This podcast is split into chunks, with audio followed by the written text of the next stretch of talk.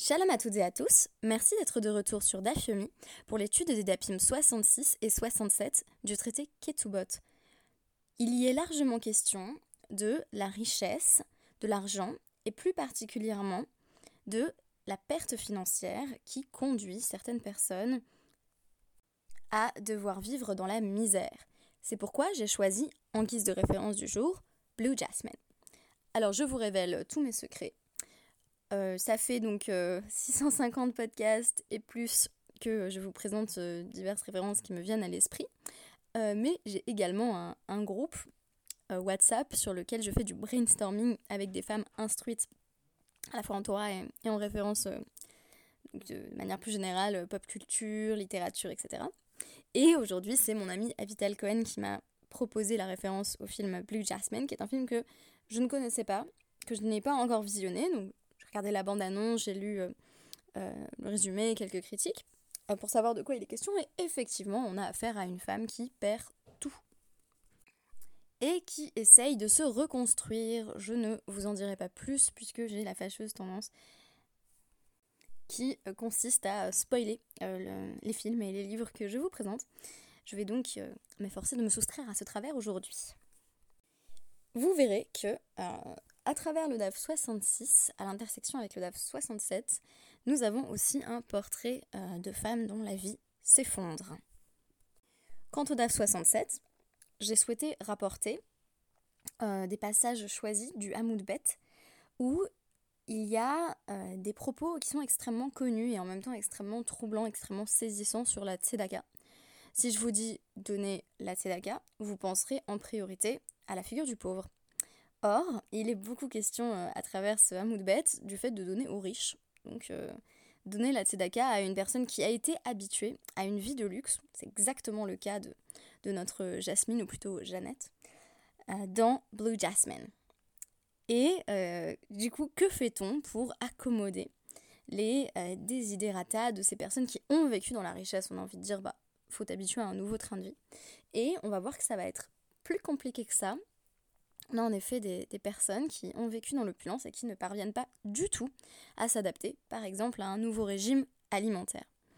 Alors, euh, si je résume donc simplement le sujet vraiment du DAF 66, c'est essentiellement la Nedounia, donc la dot, qui euh, n'est pas mentionnée dans la Torah, qui est une coutume établie euh, par les Chachamim, en vertu de laquelle un homme, quand il marie sa fille, doit lui donner une certaine somme d'argent, la dot, ou Nedounia, qui lui sera d'ailleurs restituer en cas de divorce, qui est, une somme inscrite dans le contrat de mariage, donc que le mari peut utiliser pendant le mariage, mais qui va devoir rendre en cas de divorce.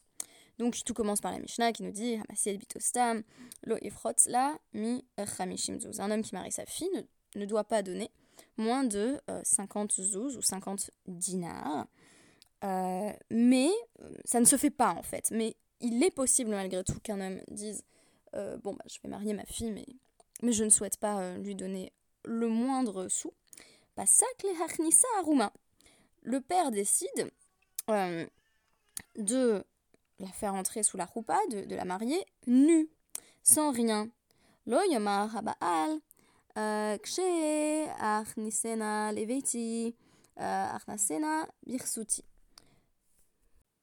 Le mari ne doit pas dire bon bah quand on sera vraiment pleinement marié, euh, ben, je, l'avais tiré. Et là, mais il doit d'emblée la couvrir, remplir ses obligations envers elle, lui donner des vêtements, tant qu'elle est encore dans la maison de son père, c'est-à-dire tant qu'ils sont encore fiancés et non pleinement mariés. Je rappelle que c'est seulement euh, à la seconde étape du mariage, la roupa, seulement à partir de ce moment-là, donc, que le couple va véritablement vivre ensemble pendant la première étape que l'on nomme Kiddushin ou Erosin. Euh, la jeune femme, fiancée, vit encore chez son père.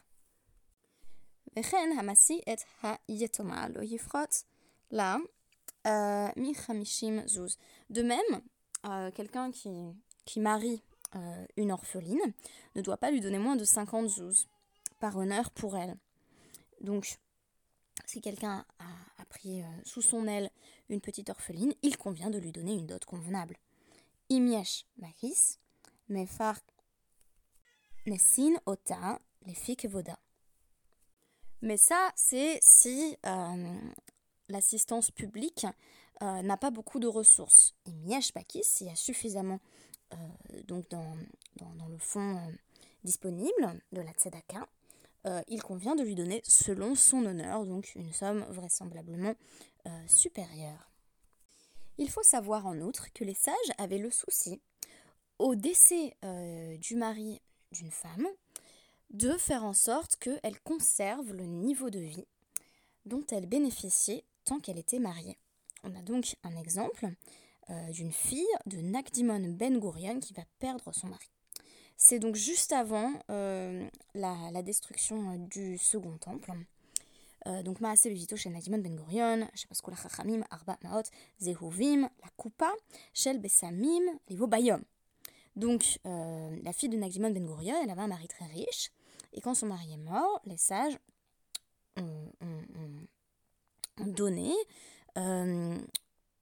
400 euh, pièces d'or pour qu'elle puisse s'acheter des parfums, et c'était les Vobayom selon Rachid, donc ce qui signifie simplement pour, euh, pour une seule journée.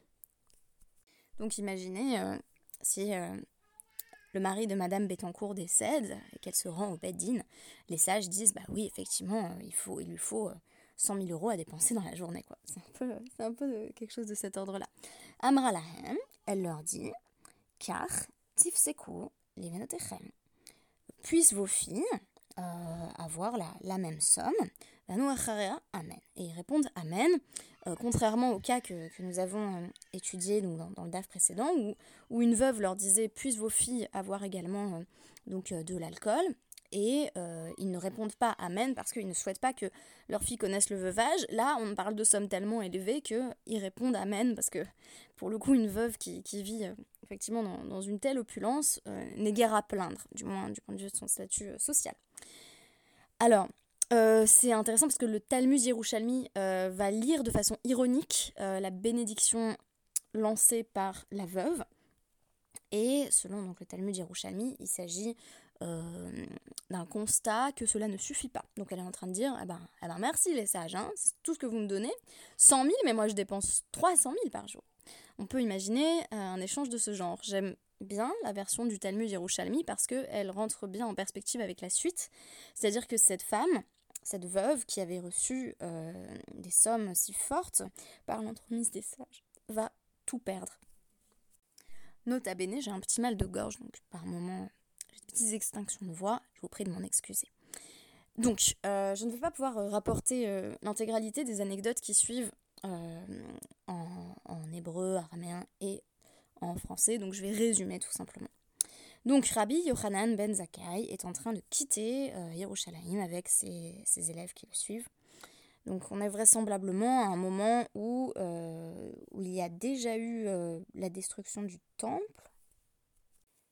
C'est l'explication en tout cas que, propose le Stenzel Center, qui évoque le fait que c'est en raison de, la guerre civile, suite au siège de Rome, que Nagdimon Ben Gurion a perdu tout son argent. Donc est-ce que là on est véritablement encore dans la période qui précède la destruction du temple ou est-ce qu'on est, euh, au moment où euh, Rabbi Yochanan ben Zakkai quitte vraiment euh, Jérusalem de façon définitive?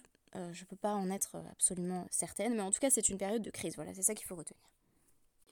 Donc on a Rabbi Yochanan ben Zakkai quittant Yerushalayim, scène hautement symbolique puisque c'est à Rabbi Yochanan ben Zakkai que l'on doit bah, en fait le judaïsme de Yavne et non plus le judaïsme du temple et donc la permission effectivement de, recréer un judaïsme centré autour de l'étude. Donc le voir quittant Yerushalayim n'a rien d'anodin. Euh, et voici qu'il aperçoit euh, une femme qui euh, ramasse des grains d'orge dans du, crottin qui appartient donc qui a été produit par le, bétail des, des Arvim, donc des Arabes. Donc euh, en fait, elle a tellement plus rien à manger que euh, elle, se nourrit de euh, ce qui n'a pas été digéré dans l'engrais du fumier du bétail des Arabes.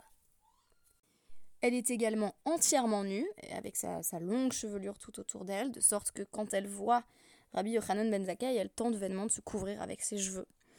Donc scène assez, assez dure, et elle va lui dire par Nasséni, ça va nous rappeler le traité Ta'anit avec ce, pauvre qui rencontre Nahumish Gamzu et qui lui dit Par Nasséni, nourris-moi. Et, et, parce que Nahumish Gamzu ne le nourrit pas assez vite, il va mourir instantanément.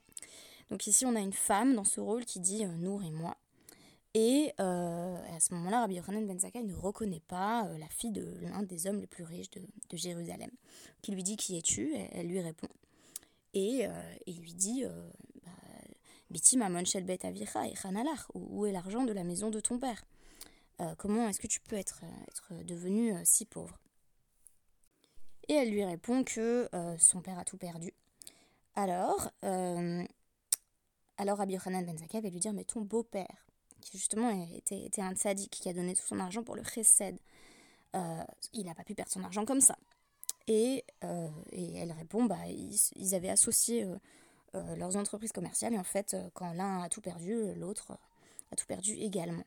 Et elle lui dit, est-ce que tu te souviens de mon mariage? Est-ce que tu te souviens du jour de mon mariage et de la somme que tu avais inscrite dans ma ketouba Et il va répondre à ses étudiants, cette femme, on, a inscrit dans sa ketouba une somme incroyable de, de 1 million euh, de, pièces euh, d'or. Et donc c'était sa nédounia de la maison de son père, et à cela, son beau-père a encore euh, rajouté de l'argent. Et Rabbi Yochanan ben Zakkai, de voir le sort de cette femme une sorte d'emblème de ce qui est, en train d'arriver à, tout le peuple juif. Donc vraisemblablement, on, est déjà à un moment où Jérusalem est perdue, ou presque. Et donc il, va, il va s'écrier.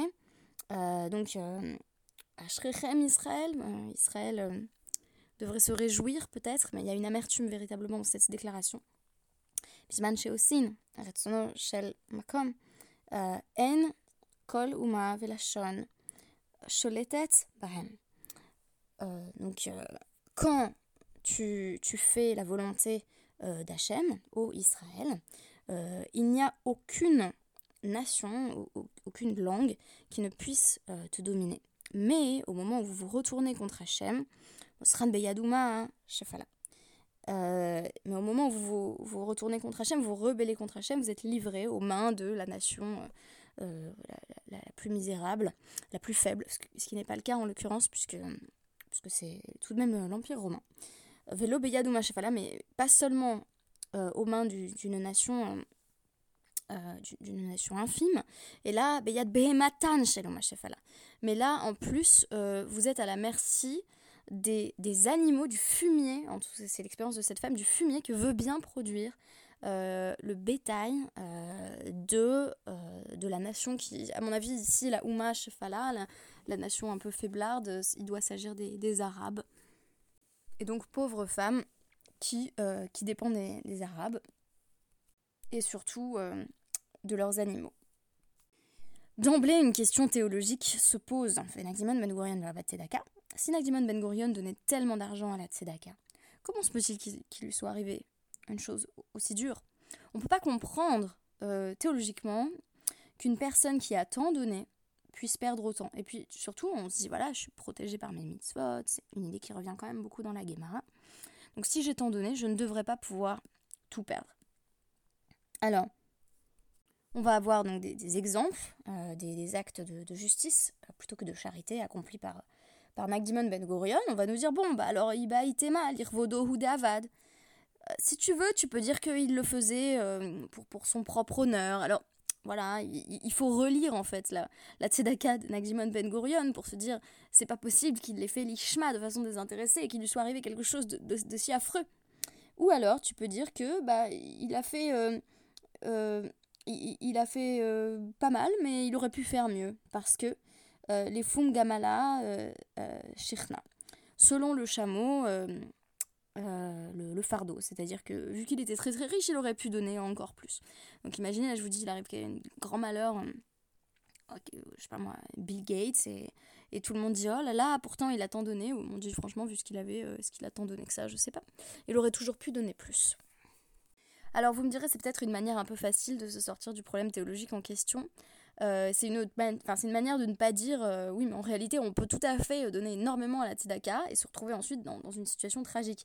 Je pense qu'une autre réponse possible, euh, c'est celle finalement de Rabbi Yochanan Ben qui me convainc plus, qui est de dire en fait c'est pas c'est pas le destin de cette femme qui est en jeu, c'est le destin d'un peuple. Et donc c'est parce que le peuple et parce que la collectivité a fait des actions qui ont conduit jusqu'ici que cette femme se, voit dans une situation tragique aujourd'hui. C'est pas la faute de son père, c'est la faute du peuple dans son intégralité. Et c'est pas parce que en réalité il y a quelques personnes voilà très généreuses qui qui vont agir que, que, ça va véritablement sauver tout le peuple, entraîner tout un chacun.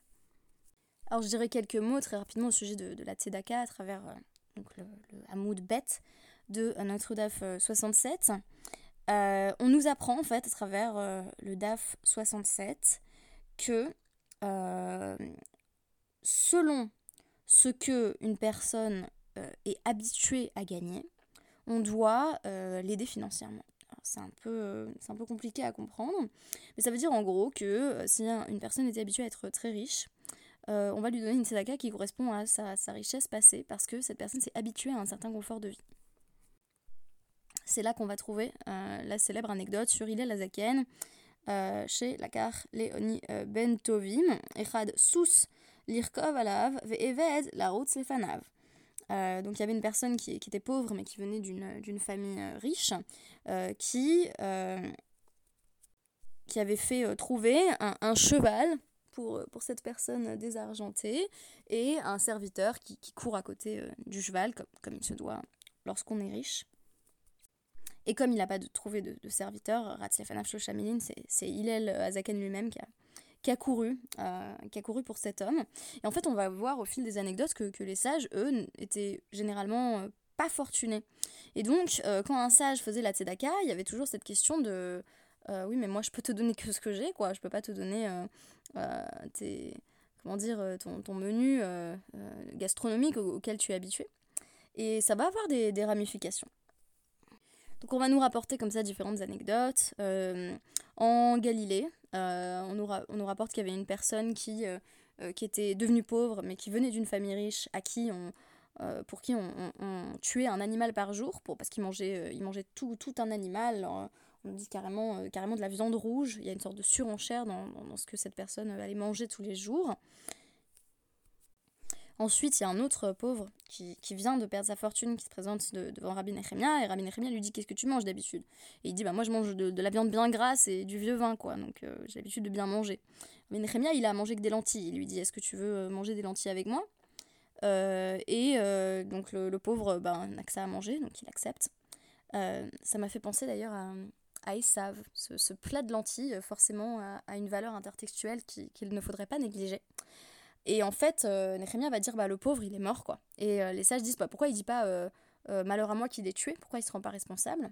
Et réponse bah, parce que Delo Iba les les Fanoke Nafshe.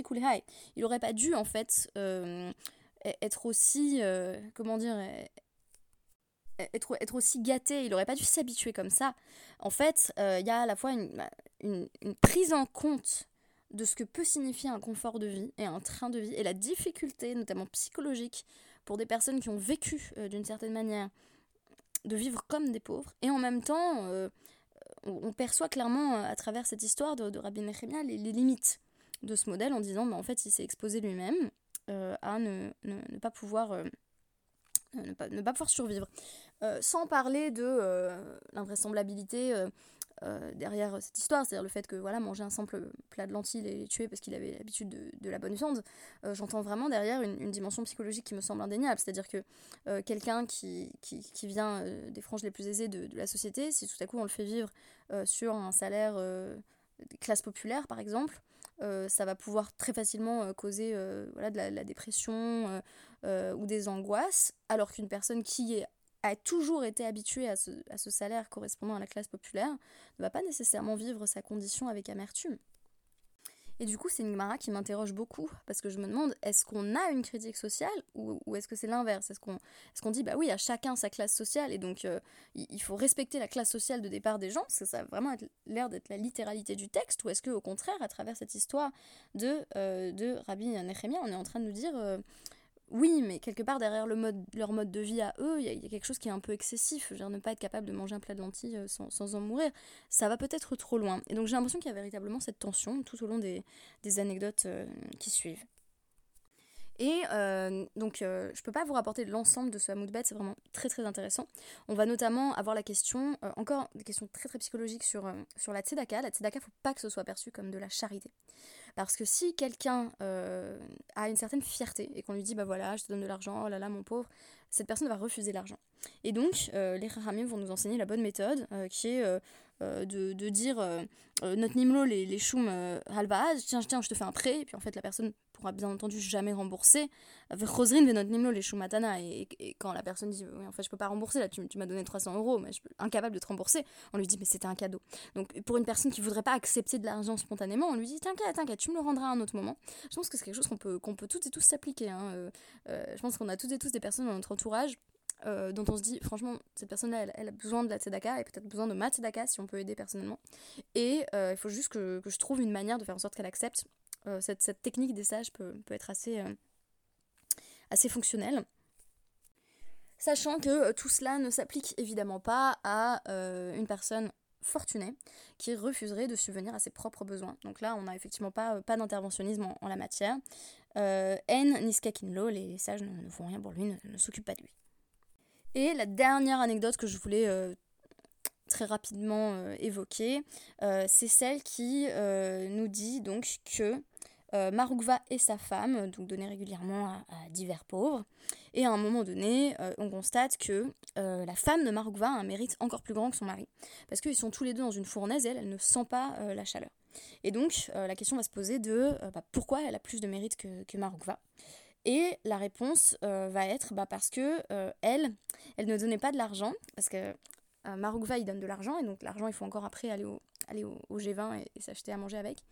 En fait, elle recevait les pauvres chez elle, et elle allait directement leur donner des plats préparés.